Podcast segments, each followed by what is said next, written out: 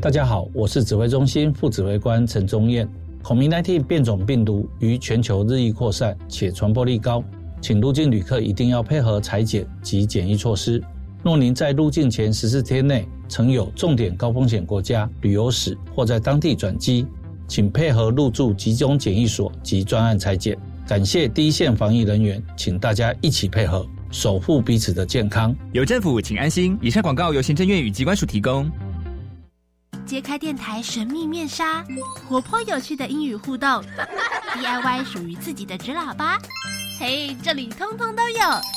即日起至十月二十号，欢迎国小五六年级同学报名参加教育电台线上儿童双语广播营，让魔法英语看世界的丽娜老师、周老师在线上和你一起体验双语的魅力哦。活动详情请上教育电台官网查询。疫情期间，大家都在线上上课，不知道身心障碍学生的学习需求和权益有没有都被照顾到了？教育部已经编制大专校院身心障碍学生线上学习参考指引，包含不同障碍类别学生特殊教育需求，提供各校老师、资源教师以及家长运用。相关资讯请参考教育云线上教学便利包讯息公告。以上广告由教育部提供。大家好，我们是 The Wanted 寻人启事。您现在收听的是国立教育广播电台。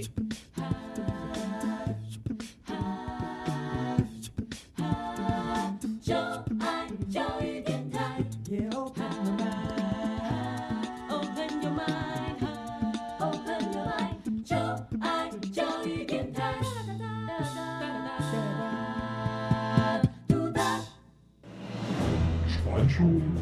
在科技帝国里有三颗重要的宝石，只要你能找出这些不同的宝石，就能成为帝国的盟主。玩家们集合喽！打开传送门，穿越时空。所有喜爱冒险、追根究底、勇于发现问题的玩家们来到科学游戏空间，一起玩科学。我是燕柔姐姐，欢迎我们的一级玩家宇宽。大家好，我是穿越时空玩科学的一级玩家宇宽。哎，燕柔姐姐，你喝的豆浆是飞机改的豆浆哎。是啊，这几年在电视里的酱油或者是豆奶，还有豆腐等等的广告啊，常常都会说我们是使用非基因改造黄豆，所以啊，现在连我豆浆瓶子上面都有大大的三个字“非基改”。我妈妈到超市也会特别寻找非机改的食物，好像机改已经进入我们的日常生活当中。那机改是什么啊？机改的食物比较不好吃吗？这并不是好吃不好吃的问题啊！要认识基改，我们就要先认识基因。我们今天科学游戏是第十六关要解密的，就是要打开基因的秘密。提醒玩家们在过程当中要注意身边可能出现的宝石。当你搜集到所有的宝石，就能够解开今天关卡的秘密了。赶快来看看玩家们有什么发现呢？老师说，每一个人都是独一无二的，但是我们班就有一对双胞胎姐妹。她们长得一模一样，这样她们是不是就不算独一无二呢？哥哥现在是全班最高的男生，爸爸说是因为遗传他的基因。基因是什么？基因真的会遗传吗？有人说基因可以重新改造，而且还有基因改良食物。那基因改良后的玉米还是玉米吗？不论是现在或是未来，基因遗传都是很重要的一门学问。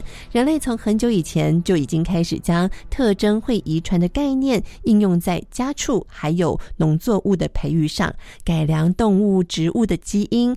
而这种借由挑选特征改良动物、植物的方式，就叫做育种。那么现在大家对于遗传和基因有更多的了解，在应用上也就更广了。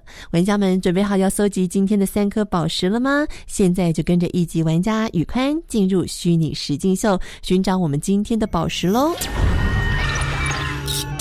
！VR 虚拟实境。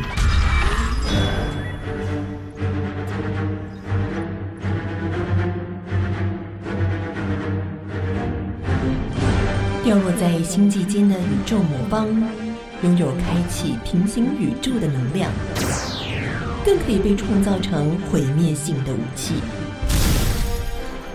几千年来，他在一群肩负正义使命的英雄联盟捍卫下沉睡着。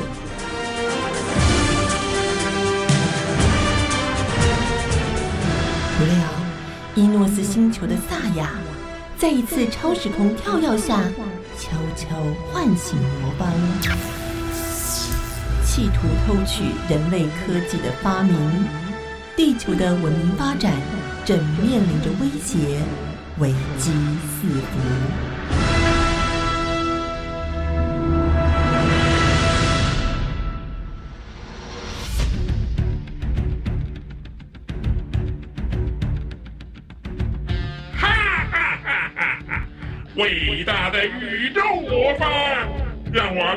前部署，才能永久成为你的子民。我将复制一个萨亚二世、萨亚三世，世世代代成为追随魔方的力量。啊哈哈哈哈哈哈！呵呵，萨亚有了新的计划哎。我有没有听错啊？他说会有萨亚二世、萨亚三世。哎，怎么一阵混乱？萨亚怎么了？呃，不知道哎，为什么萨亚提到要创造萨亚二世、萨亚三世？难道他要生小宝宝了吗？哎呀，萨亚一个人怎么生小宝宝啦？难道萨亚找到制造复制人的方法了？这怎么行？一个萨亚就已经够烦人了，再来两个、三个萨亚，那不就疯了？当然不行。不过这次目标很清楚，萨亚一定是到了二十世纪中期，美国有两位科学家复制了青蛙，后来中国科学家童第周也成功复制了一条鲤鱼，复制的技术才被大家看见。但是青蛙和鲤鱼。都是小型的生物，离大型动物的复制应该还有一段距离吧？嗯，没错。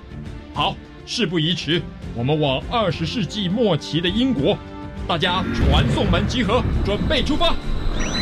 是。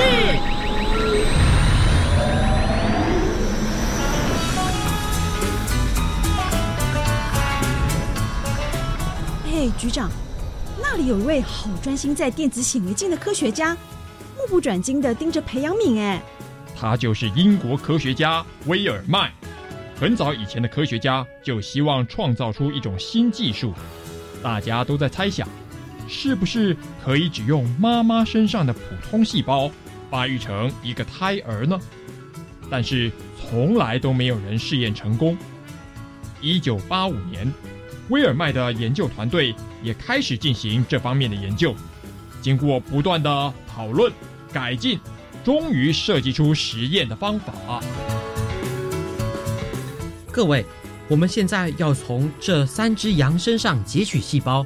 威尔麦先生，为什么是三只羊呢？因为我打算先从这只白脸母羊身上取出一个细胞，再从这只黑色脸的母羊身上取出卵子细胞。那另外这只？也是黑脸的母羊呢。我们先要把白脸母羊的细胞核放进黑脸母羊的卵细胞中，然后把这组合好的卵细胞培养成胚胎后，再放进这只黑脸母羊的子宫里，让最后这只黑脸母羊来孕育这只小羊。所以，这里只有母羊的身体细胞有可能发育成胎儿吗？这就代表不需要雄性细胞，哎，就可以有新生命。我觉得这这太挑战大家的认知了。威尔麦先生，按照细胞的采集，那这样生下来的羊宝宝是拥有白脸母羊的细胞核，嗯，应该会是只白脸羊喽。按照细胞原理，应该是这样的。那这只羊宝宝，哎，就有三个妈妈，却没有爸爸。哦哦不，哦又来了，哦，那个窗户这个月已经破第三次了。我反对对，我反对这种违反自然的实验。对我反对。我们要求马上停止违反自然的实验。马上，这样的实验计划确实具有争议性，但我想这也是细胞学中很重要的研究范畴。来吧，细胞的采集需要专注力，我们就专心在我们的研究领域吧。所以，威尔曼先生的复制羊就在抗议声中进行啊。是啊。而且在当时，要把细胞核取出，放入另外一只动物的卵细胞内培养，是一种很困难的技术。他们不断尝试，每次都得连续操作电子显微镜好几个小时，常常工作到半夜。哇，好辛苦哦！那这种方式到底有没有成功呢？这些培养出来的卵细胞能够存活下来的不多。等到放入母羊体内，有的却又无法怀孕，有的呢有流产。不过他们不气馁，还是努力继续研究，又花了十年的时间才找到正确的方法。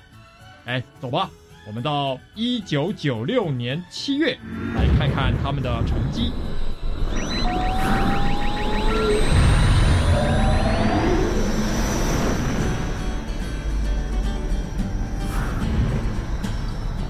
哎你们看，羊妈妈的肚子圆滚滚的，他们终于让羊妈妈怀孕了耶！羊妈妈今天感觉有些躁动，时间上来看，应该就是今天了。我们培养了两百七十七个卵，最后只有这一只黑脸母羊成功怀孕。看着它的肚子一天天大起来，我真是紧张又担心啊！羊妈妈到底能不能顺利生出小羊呢？嗯，羊妈妈加油啊！哎，你们看，出来了，出来了！小羊宝宝出生了！太好了，而且还是只六点六公斤重、白脸的小羊宝宝呢。我们就叫它，呃，多利好了。分析它的细胞，看看结果。虽然它有三个妈妈。不过，它的身体特征和基因却完全和第一只提供身体细胞核的白脸羊妈妈一样，哎，哦，这样就能证明陶丽真的是由第一只羊的身体细胞核发育出来的。利用这个技术，就可以不用受精卵培育出一个胎儿。可是，陶丽长大后能够顺利繁衍出正常的后代吗？这就是我们接下来需要观察的。陶丽后来就像普通绵羊一样长大，并且和公羊交配，生下六个宝宝。但是在陶丽六岁的时候，就因为生病而去世了。现在科学家正在继续研究改良技术，希望可以像陶丽一样，帮助培育已经绝种或是挽救濒临绝种的动物。不过，局长，我们在这里这么久。好像也没有发现萨亚来偷什么复制羊的机密哈。对耶，而且感觉萨雅好安静哦。嗯，赶快回去追踪他的足迹。哎，你们看，是萨雅。他在电脑面前忙什么啊？把他的电脑荧幕截取放大看看。萨雅二世。应该可以用这样的造型，看起来蛮酷的。呃，那萨亚三世可以改变一下配件。嗯哼，手里拿着宝剑，嘿嘿，有国王的气派。哎呀，哎呀，花了太多金币啊！哎，我要赶快赚金币。嗯哼。呃，我们我们好像想太多了。原来萨雅只是在玩网络游戏，我们好像太紧张了哈。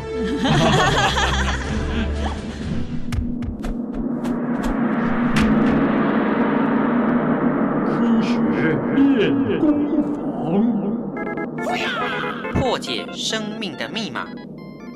在刑案现场，警方可以单靠一根头发就能让凶手定罪而无法狡辩。这是怎么做到的呢？其实就是和基因有关。一两根头发，一点点唾液、血液，提供后续的比对、剪接、重组、分析、密码解读，就能找到泄露出的蛛丝马迹。我们人体是由许多细胞组合而成，把细胞放大，就可以看到它含有的细胞膜、细胞质和细胞核。细胞核里有许多的染色体，这是由一种叫做 DNA 的分子缠绕而成。DNA 记载着遗传讯息，决定了我们的特征，也造就了你、我和他的差别。DNA 比对除了让罪犯无所遁形，还能鉴定亲子关系，并在不幸的灾难中辨认罹难者的身份。究竟基因是什么呢？又是如何影响人体的形成？基因的研究中亦有被讨论的基因改造工程又是什么呢？赶快打开下一个传送门，马上进行玩家大解密！玩家大解密，科学会不会有请关主来解密？欢迎我们今天的关主是维宁老师，老师好。主持人好，各位小朋友大家好。好，那今天玩家们首先要解密的第一颗宝石是基因是什么呢？我们哈每个人的身体里面大概会有六十兆个细胞，哇！那在细胞的里面呢，有一个细胞核，是细胞核里面就有 DNA，嗯啊，这个 DNA 就是我们人体的设计图，嗯、所以细胞在复制的时候。都会照着这份设计图来制造新的细胞哦。是，那什么是基因呢？嗯啊、举例来说，如果爸爸长得很高，嗯那就是因为爸爸的 DNA 上面具有这个长高的基因哦。那这个基因就有可能会遗传给自己的小孩，所以小孩通常也会长得很高。是，那如果妈妈她也长得很高，那小孩长高的几率就会更高。高。对 对对。好，也因为是这样子，有些小朋友会长得比较像爸爸，或者有的比较像妈妈，但是也有些小朋友两个长得一模一样的双胞胎。这种长得很像的双胞胎是同卵双胞胎，是，也就是说他们是原来是同一个受精卵，是，然后分裂成两个。那这两个受精卵呢，就是分别成长成胚胎。那以前呢，认为同卵双胞胎的 DNA 是完全一样的，啊哈，那不过最近的研究哦，嗯显示说同卵双胞胎的 DNA 还是会有一点点的差异哦。哦，所以他们的指纹也会不太一样。哦，是是是。然后另外就是我们的长相也其实也会受到环境的影响，可能姐姐吃的比较健康啊，睡得比较充足啊，嗯，那她就会长得比较高。是，而且还有就是双胞胎其实也有不同的个性和兴趣，所以其实每个人都还是独一无二的哦。所以嗯，大家都要看见我们自己的亮点哦。好，但是说到基因呢，就要说到我们在生活当中有所谓的基因改造或是基改的食物。嗯什么叫做基因改造呢？嗯，基因改造就是利用基因工程的技术，把某个生物的基因植入另外一个生物的基因里面。OK，啊，譬如说在两千年的时候，是曾经有科学家用基因改造研发出来黄金米。嗯，那他们把胡萝卜的基因植入稻米的基因里面。嗯。所以稻米就变成含有胡萝卜素，是，所以就让米更有营养。是，那听起来好像很不错，对不对？很棒啊，一次就可以吃到两种营养哎。那可是后来又发现，嗯，那这种基因改造反而让黄金米的稻米的生长速度变慢了。哦，我们也常常听到基因改造玉米，对，它就是在玉米的基因里面，呃，放进去除草剂的基因是。那因为只有改变很少的基因，所以它还是玉米，不会变成别的东西，不会变成除草剂。对，那农民喷洒除草剂的时候，那他就把所有旁边的杂草通通杀死的时候，因为这种基因改造的玉米，它有植入就是抗除草剂的基因，对，所以它不会被杀死，那反而可以长得更快更好。同样发现了其他的问题，就是这个除草剂用久了以后，杂草还是会产生抗药性，啊反而会让这个除草剂越用越多。那是不是会有污染这个农作物的状况呢？就是大家比较呃担心的地方。是是是，所以基因改造农作物到底好不好呢？会不会影响我们的身体健康？其实这些问题啊，科学家也。他们自己也是争论了很多的年、很多年的时间，是那目前都还很难有结论。嗯，关于基因，玩家们找到答案了吗？谢谢关注维宁老师，谢谢小朋友。想到如果是用连虫都不敢吃的除草剂改良黄豆，说真的。我也不太想放入我的肚子里耶，所以现在才有这么多的食品在广告行销上面会特别强调非机改呀。但是基因工程的研究不仅止于在食物的改良哦，科学家也已经开始研究基因跟疾病的关系。或许在不久的将来，我们就可以直接从基因来治疗我们的疾病，甚至是预防疾病的发生。基因工程的研究真的是人类生物医疗科技相当重要的领域啊！所以我们也应该来认识一位最早提出遗传学非常重要的人物，他就是遗传学之父孟德尔。塞恩斯名人堂，豌豆爸爸孟德尔。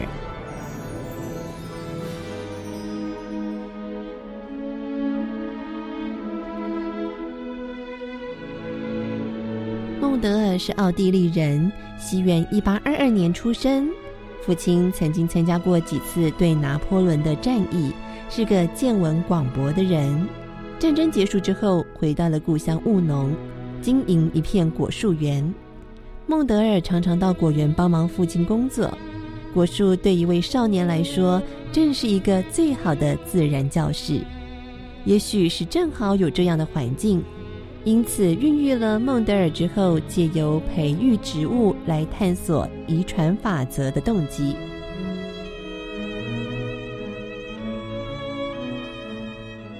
孟德尔的父亲虽然只是个农夫，却有不凡的远见。孟德尔啊，你一定要认真读书，找机会接受高等教育。只有知识，才能让我们脱离贫穷以及地主压榨的日子。是的，父亲，我知道。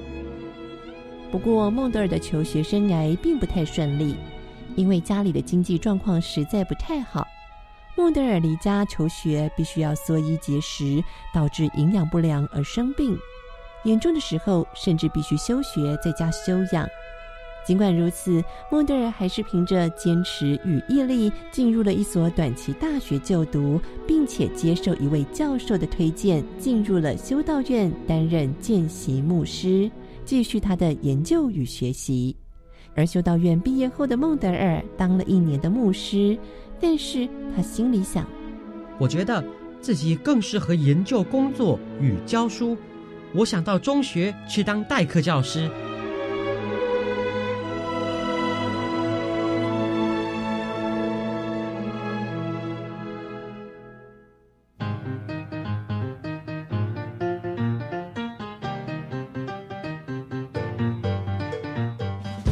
在担任代课教师的期间，由于教学认真，因此非常受到学生的欢迎。他也到维也纳大学继续进修。孟德尔在那里学习到各种自然学科和数学，同时也得到许多优秀教授的指导，因此奠定了研究能力的基础。完成维也纳的学业之后，孟德尔回到修道院的一所专科学校任教。在学校，他是一位良师；在修道院，他则是一位研究者。在很久以前，人们就发现小孩子有的地方像爸爸，有的地方像妈妈。哎，这是你女儿啊？是啊，星期天到教堂来做礼拜。来，来说阿姨好。阿姨好，好乖呀。哦，她的眼睛好漂亮哦。像爸爸的眼睛哦，呃，谢谢。鼻子像妈妈，哎，刚好一人一半。嗯，真是奇妙哎！眼睛像爸爸，鼻子像妈妈，这是怎么决定的？修道院的后院紧邻着窗边，有一块空地。孟德尔常常一个人待在花园里。一百零五朵，一百零六朵，一百零七朵。哎，你看，孟德尔在做什么呀？不知道耶，感觉他每天都神秘兮兮的。嗯，这花园里有什么特别的地方吗？你看。这花园也真是奇怪，没有花，也没有水果。对耶，那全都是些高高低低的豌豆。呃，难道他每天只吃豌豆吗？呵呵，当然不是，这些豌豆都是我的孩子呢。你的孩子？我想从小小豌豆身上找出小孩为什么长得像爸爸。和妈妈的秘密，这本来就是这样啊，有什么好奇怪的？院长，你想太多了吧？是啊，想太多了吧？不，这一定有些道理可循。就像有些豌豆长得高，而有些长得矮，也是跟他的父母有关系。我记录了每株豌豆和他父母相像的地方。一定可以找出一些规律的。这样观察与记录可是一件大工程，因为只记录几株豌豆是不够的。孟德尔记录上千株、上万株，还得记清楚哪一株是哪一株的小孩。一千零六朵，一千零七朵。哎，这株是妈妈。哎，嗯，不对，好像这株才是。哎，对。嗯，哎，不对，这株才对。有时候还必须剪开豌豆花里的细小花蕊，这是非常伤眼力的工作。啊，我的眼睛好酸啊！虽然辛苦，但是研究还是件最快乐的事。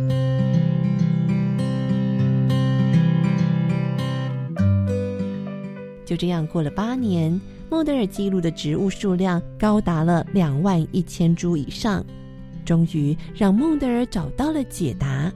孟德尔兴冲冲地将他的发现拿到当时最大的科学会议上发表。这是我观察了一万多株的豌豆所得到的推论。每种生物的样子都是由父母一起决定的，只是有些特征容易被显现出来，但有些却不容易显现。可是当时的科学家都不能够接受孟德尔的学说，完全没听过这种说法。嗯，这家伙根本不懂科学，别听他的。但是孟德尔毫不沮丧，反而谦虚的接受大家的意见。请问我的豌豆实验有哪些问题吗？我认为只用豌豆来证明并不客观，也许山柳菊更适合。嗯，这是个很好的建议。但是山柳菊的研究开始之后，孟德尔也被任命为当地修道院的院长。从此以后，繁忙的行政业务使他没有办法继续兼顾遗传学的研究。在许多繁复的工作之间，孟德尔生病并且去世了，他的学说也暂时被人们遗忘。直到三十五年后，科学家才证实孟德尔是对的。他的研究才得到科学界的重视与肯定。从此之后，更多科学家重复孟德尔的遗传实验，进一步的由染色体的研究发现基因，再由基因的研究扩展到现在的细胞学、胚胎学、优生学、生化科技，甚至复制羊、复制人等等的科技。他是遗传学之父，豌豆爸爸孟德尔。对于一位科学家而言，能够在活着的时候看到自己的发明或者是发现被全世界的人肯定，甚至是获得奖章，那真的是很大很大的幸福哦。所以我们更要为默默独自努力的科学家们鼓励呀！也许有一天，现在看不出重要性的研究，未来也有可能成为改变世人、影响世界的伟大发现哦。今天的四颗宝石，大家都搜集到了吗？下次有机会来挑战我们的一级玩家，成为科学游戏室的盟主。当然没问题，欢迎来挑战。我是一级玩家宇宽，我是燕柔姐姐，我们下次再见喽。喽。